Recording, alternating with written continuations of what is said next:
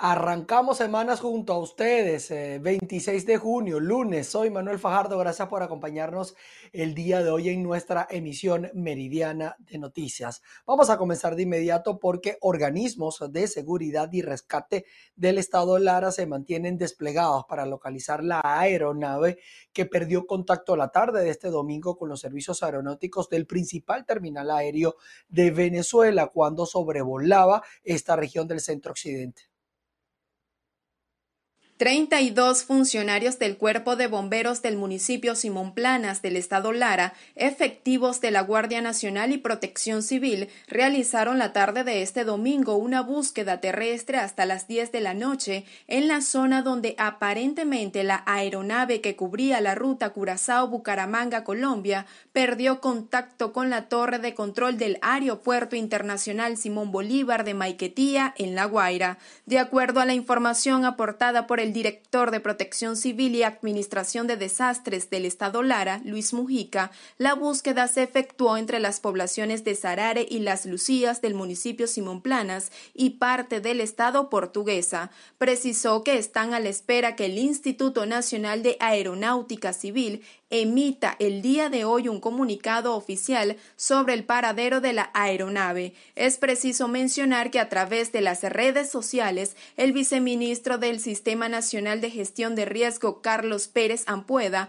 alertó que el avión extraviado se trata de un bimotor 58 que no llevaba pasajeros aparte del piloto, el cual tuvo el último contacto por radar a casi 22 millas de Barquisimeto en el radial 126 entre las poblaciones de Sarare y Las Lucías. Desde el estado Lara, Venezuela, Génesis Colmenares. Nos vamos hasta el estado Bolívar porque mineros del Callao mantienen una protesta en la troncal número 10 de la región. Denuncian el presunto arresto de nueve trabajadores del oro. La causa de la detención nos las cuenta Carlos Uniaga en el siguiente informe. Gracias por este contacto. Este lunes se cumplen tres días de esta protesta que mantienen mineros de la población minera del Callao, precisamente a la altura de la Troncal 10, la autopista internacional que conecta a Venezuela con Brasil. Los trabajadores del oro están exigiendo la liberación de nueve mineros que presuntamente fueron arrestados el pasado viernes por estar laborando en una zona no permitida llamada La Increíble. Ellos están solicitando la presencia del general Carlos Osorio, que es el presidente de la Corporación Venezolana de Minería. También están solicitando hablar con autoridades del Estado Bolívar para que atiendan sus solicitudes. Es importante mencionar que debido a esta protesta decenas de vehículos, entre ellos gandolas y otros camiones de carga pesada, se mantienen varados en esta troncal esperando que la protesta llegue a feliz término y pueda reabrirse la vía. Mientras tanto, este es el panorama que podemos narrarles a esta hora de lo que está ocurriendo en el Callao con esta protesta que mantienen los mineros en la troncal 10. Carlos Uniaga, BPI TV.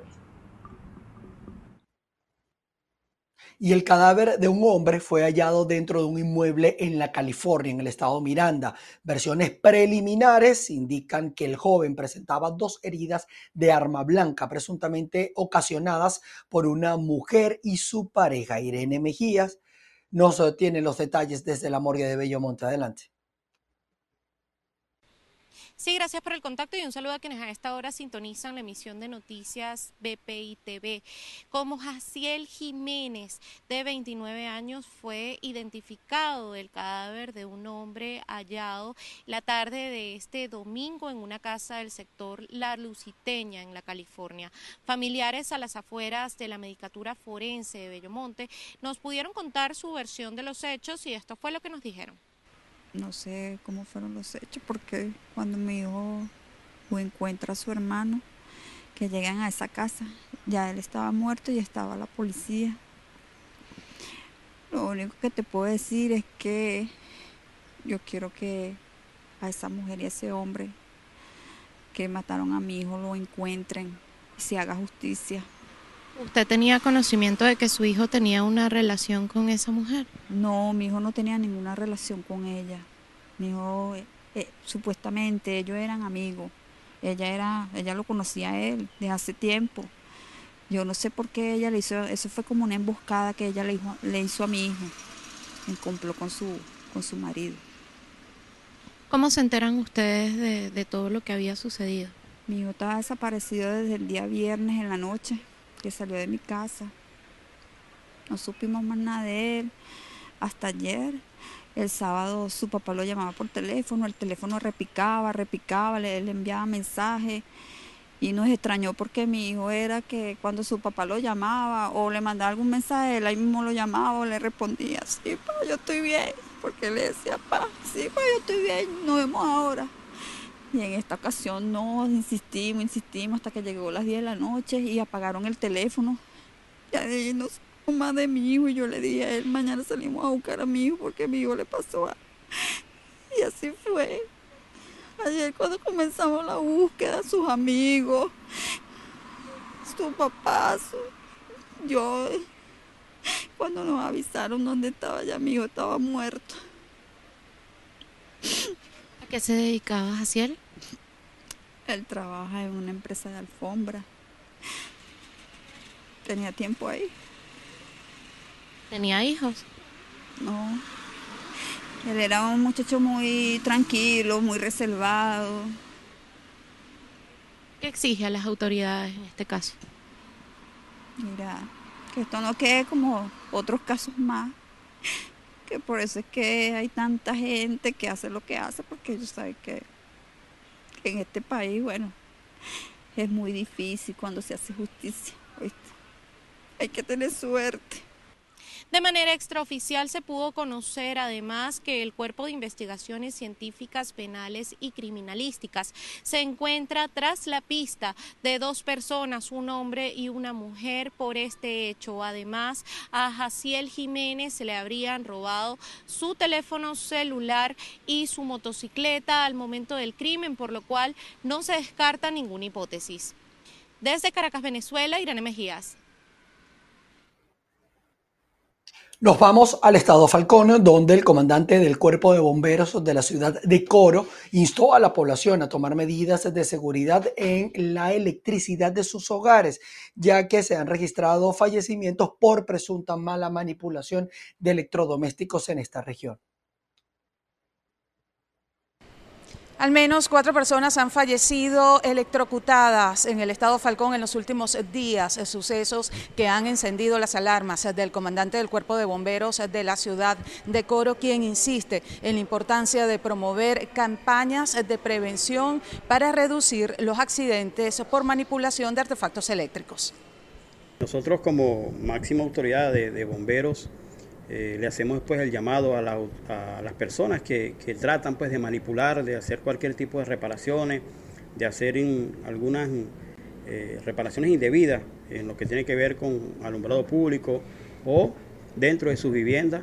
El llamado pues a la prevención, ya hemos visto pues con mucha preocupación algunos unos casos importantes de personas pues dentro de su vivienda por manipulación de algún artefacto, eh, manipulación de algún objeto que tengan que ver con la electricidad y eso pues ha causado pues eh, eh, la muerte y algunas lesiones algunos, algunos, algunas personas en, sus viviendas. Como cuerpo de bomberos nos establece pues ir a las comunidades, hacer, hacer unos abordajes necesarios donde veamos pues que hay mayor cantidad de accidentes o mayor cantidad de, de, personas pues que hayan sufrido en sus viviendas algún, algún algún accidente o, o, alguna lesión, nosotros, bueno, vamos a esas comunidades y damos las charlas necesarias para decir a las personas, pues, que, que hagan este tipo de reparaciones dentro de su vivienda, hacer este, todo un estudio correspondiente para evaluar la zona, eso nos compete a nosotros como cuerpo bombero y por supuesto el llamado es a la prevención, pues hemos, hemos notado que en, en viviendas han, han, ocurrido pues accidentes en, en, domésticos donde, donde hay personas que han fallecido pues manipulando cualquier tipo de, de, de artefacto eléctrico, bueno, eh, sin ningún tipo de, de, medidas de prevención. Es parte de la información que tenemos a esta hora desde el Estado Falcón. Continuamos con más de noticias VPI TV. En otros temas, más de 4.000 docentes jubilados en el estado Guárico fueron cambiados de nómina presuntamente de manera inconsulta. Aseguran que esta situación desmejoró sus condiciones económicas. Este grupo de docentes fue migrado a otra nómina desde el año 2018. Ellos no solo están solicitando mejoras económicas, sino también que a muchos de ellos se les adeuda más de 30 años de labor. Ellos acudieron a la sede de la gobernación del estado Guárico, ubicada en San Juan de los Morros, capital del estado Guárico, para solicitar solvente en esta situación. Fui migrada en el 2018 del estado a la nación, sufriendo muchísimas eh, desmejoras empezando por cambiarme de categoría, desmejoraron mi sueldo. Aunado a esto, ¿verdad? Miles de veces fui tanto a la Secretaría de Educación, al Ministerio de Educación, a, colocar mis reclamos y nunca fueron oídos a tal extremo de que ahorita en el 2020 fui jubilada y ahorita en, 2000, en el año 2023 aún no he recibido un céntimo de mis prestaciones sociales me ha afectado grandemente, porque aparte de que ya todos conocemos la situación económica del país, ¿verdad? Imagínense ustedes para comprar un medicamento, imagínense ustedes para comprar un, un, alimento. El sueldo mío bajó porque yo tenía 66 horas y me llevaron a 54 horas y perdí 16 horas. Esto me afecta en todo y la categoría me afecta porque en la categoría hay nivelación donde también nosotros recibimos nuestros pagos, que va incluido entre el sueldo, pues, eh, por negligencia del ciudadano gobernador, sin consultar con los educadores, nos fue trasladado al Ministerio de Educación. Y ahora el Ministerio de Educación no reconoce nuestras prestaciones. Yo soy docente jubilada del año 2019. Em, cuando recibí mi pago, aproximadamente fueron 38 dólares, sacando a la tasa del dólar de ese momento. Eh, escribo al ministerio, el ministerio la respuesta que da es que no hay recálculo de prestaciones porque ya eso era lo que me correspondía y me lo pagaron en el momento oportuno. Es completamente injusto. Un docente de, de 27 años de servicio me cancelen esa cantidad a pesar que fueron recibidos por el secretario de gabinete de la gobernación César Gómez, una comisión de los jubilados exigió la presencia directa del gobernador del estado. En Guárico, Venezuela, Jorge González. Nos vamos hasta Nueva Esparta. El presidente regional de la Asociación Nacional de Institutos Educativos Privados aseguró que los gastos operativos de esos centros de estudio han generado un fuerte desequilibrio en su presupuesto. Veamos. Al igual que el resto de las empresas privadas, los colegios han debido asumir gastos no contemplados en su presupuesto inicial, lo cual a estas alturas el presidente de la ANDIEP lo califica como una asfixia. Escuchemos sus declaraciones estamos viviendo una voracidad eh, fiscal y tributaria muy fuerte para lo que tiene que ver con los gastos operativos de los colegios. Eh, hemos venido planteando no para mm, buscar una pelea con estos organismos, pero sí una reflexión y una sensibilización, el caso básico del cuerpo de bomberos eh, tenemos colegios que se le ha calculado eh, que tienen que pechar con 3 mil dólares, 6 mil dólares, 1.500 dólares, 800 dólares, y en una economía tan afligida como la tenemos en el, en el país, y las familias y los colegios están manejando una alta morosidad producto de eso mismo, realmente es muy difícil. ¿Qué es lo que estamos planteando? La reconsideración, eh, la revisión de todas esas decisiones que han venido siendo marcadas. Hay algunos sectores económicos que ya han, salido adelante, como el sector hotelero. Estamos queriendo apostar a la posibilidad cierta del raciocinio, de repensar de la gente que maneja este tipo de decisiones, pero te puedo decir, hay estados como Monagas, donde ya el compañero presidente de la asociación reportó que en Monagas van a cerrar 40 colegios, licenciada. 40 colegios, se dice muy rápido, pero el impacto que tiene eso en la sociedad, en la formación, en la familia, es muy alto. La situación de esta asociación de instituciones educativas privadas ha formado parte de los análisis de Fede Cámaras, pues como organización asociada es una de las que presenta menor crecimiento. Por eso, en todo caso, los directivos de las instituciones educativas exhortan a los representantes a participar de las decisiones para evitar un mayor cierre de colegios o al menos un buen funcionamiento. Desde la isla de Margarita, Ana Carolina Arias. La Cámara Inmobiliaria en el estado Trujillo con eh, nuevas autoridades se organiza para impulsar el trabajo y el servicio en el mercado de nuevas construcciones. Saludos, muchísimas gracias por este contacto. En el estado Trujillo, la Cámara Inmobiliaria renovó sus autoridades. Ahora le toca el turno estar al frente de esta cartera a Víctor Bielma, quien tiene muchas expectativas de atender este mercado en la región. Nuestras expectativas pues, son bastante altas.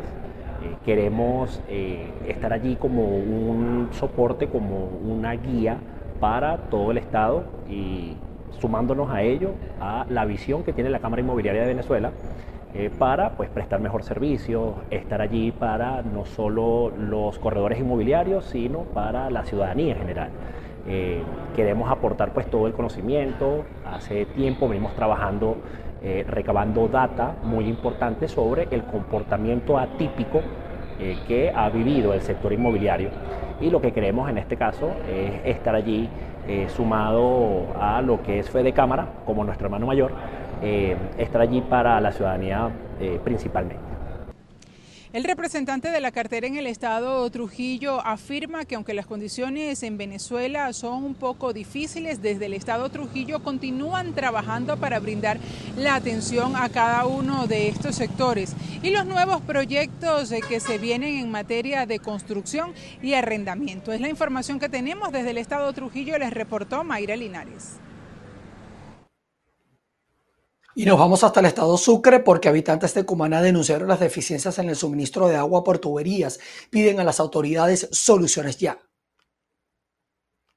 Amigos de BPI TV, establecemos este contacto desde la ciudad de Cumaná, capital del estado Sucre, y es que los habitantes del urbanismo Siete Soles se encuentran el día de hoy en el Instituto Autónomo de los Servicios Públicos del estado Sucre pronunciándose sobre una situación con el agua por tuberías que los afecta desde hace tres años. Vamos a escuchar los detalles. Muy buenos días. Nosotros todas las personas que estamos aquí en representación de todos los vecinos de 178 casa estamos totalmente desasistidos, ya que en varias oportunidades se han complementado varios informes donde se pidiéndole a la, a la hidrológica que nos ayude a resolver el problema. El problema es que tenemos ya tres años sin recibir agua potable en el urbanismo. Y como ustedes ven, allá hay niños, hay personas adultas y todos los que vivimos allí estamos padeciendo a lo mejor como todo el mundo. Pero supuestamente hemos entregado tres proyectos, de los cuales los tres proyectos ninguno pueden ser, no son validados por el mismo organismo de Hidrocaribe. Entonces ya no encontramos cuál es la forma en que esta gente, si el Estado o cuál organismo nos puede ayudar. Hemos agotado todas las instancias y estamos precisamente hoy aquí porque queremos entablar una mesa de diálogo para que nos den respuesta alguna, porque no se puede vivir, Señor, sin el agua. El agua es vida, es vital y queremos que nos resuelva. Y de aquí le hacemos un llamado al ciudadano gobernador que nos trate de ayudar porque nos han mandado suficientes eh, personas para allá y ninguno nos han dado hasta ahorita ningún tipo de solución. Y allá el agua por tubería no la tenemos y estamos totalmente graves por esa situación y por eso es que estamos nosotros aquí reclamándole para que nos traten de resolver tal problema tan grave como es el agua. El agua es vida. ¿Cómo han hecho con este tema durante estos tres años? ¿Cómo han podido resolver? Bueno, últimamente este, hay una, varias comisiones que se han tomado este, de tratar de llamar a los entes, ¿verdad? Le hemos pasado varios escritos, hoy por cierto vamos a, llevar uno ante la gobernación. Este, las mismas juntas de condominio se han movido buscando soluciones y no ha sido posible de que ningún ninguna, ningún efecto bueno. ¿Cómo Todo ha sido... de agua durante estos tres años? Bueno, imagínense tú, ahorita no estaba la gente comprando cisterna paga y eso está pagando 5 dólares por cada, por cada mil litros, es un poco de riar y la gente allá lo que gana, lo que tiene, tiene que estar pendiente del agua de cisterna. Y eso es paga, paga y es bastante dinero, pues y la gente está cansada también de pagar tanta cisterna. Bien, este es el aporte informativo que podemos ofrecerles a esta hora desde este estado del oriente del país. Reportó para ustedes Andrea Fabiani. Iniciamos las noticias internacionales en Guatemala porque los candidatos a la presidencia irán a una segunda vuelta electoral. El reporte con Donaldo Hernández, enviado especial de La Voz de América. Con más de la mitad de las boletas computadas, Sandra Torres, ex esposa del fallecido mandatario Álvaro Colón, conseguía el 15% de los votos, mientras Bernardo Arevalo, diputado del movimiento Semilla lograba un 11% de las preferencias. El resultado preliminar fue una sorpresa en el caso de Arevalo, al que las encuestas no lo ubicaban como uno de los favoritos. Le siguen en los resultados el oficialista Manuel Conde con el 7%, el empresario Armando Castillo con el 7%, el diplomático conservador Edmond Mulet con el 6% y Suri Ríos con el 6% de las preferencias. Las elecciones de Guatemala que decidirán quién será el sucesor del presidente Alejandro Matei han sido cuestionadas por buena parte de la sociedad guatemalteca, principalmente por la exclusión de cuatro aspirantes. Estados Unidos y la Unión Europea criticaron el veto al empresario Carlos Pineda, quien iba adelante en las encuestas. De hecho, el voto nulo hasta este momento representa el 17%. Desde Guatemala, Donaldo Hernández de La Voz de América para BPI TV. Y el alto representante de la Unión Europea para los Asuntos Exteriores, Josep Borrell, mostró su preocupación tras la posibilidad de que Rusia pueda afrontar una, inestabilidad política, esto tras el intento de rebelión del líder del grupo Wagner en ese país. Veamos. Todo el mundo está al tanto de lo que ocurre en Rusia. Es importante entender que esto está resquebrajando el poder militar ruso y afectando su sistema político. Y ciertamente no es bueno decir que una potencia nuclear como Rusia puede afrontar una inestabilidad política. También es algo que hay que tener en cuenta. La conclusión más importante es que el monstruo que Putin creó le está mordiendo ahora. El monstruo está actuando en contra de su creador. El sistema político ruso está mostrando sus fragilidades y el poder militar se ha resquebrajado. Esta es una consecuencia importante de la guerra en Ucrania.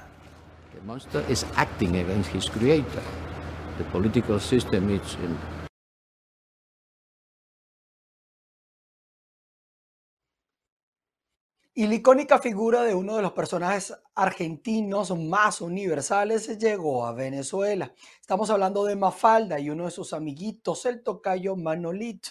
Fueron ubicados en la Plaza Oberones de la organización Colinas de Bellomonte en el municipio Baruta, en el estado Miranda, y forma parte de la zona metropolitana, por supuesto, de la capital venezolana. Desde el día de ayer reciben la visita de transeúntes que han posado junto a las esculturas atraídas directamente desde la Argentina. Ahí la tienen, esperemos que se le haga el mantenimiento de rigor y que los mismos ciudadanos de Caracas la cuiden y sepan el significado que tiene para la ciudadanía y la construcción de un mundo mejor, los mensajes de Mafalda y sus amigos.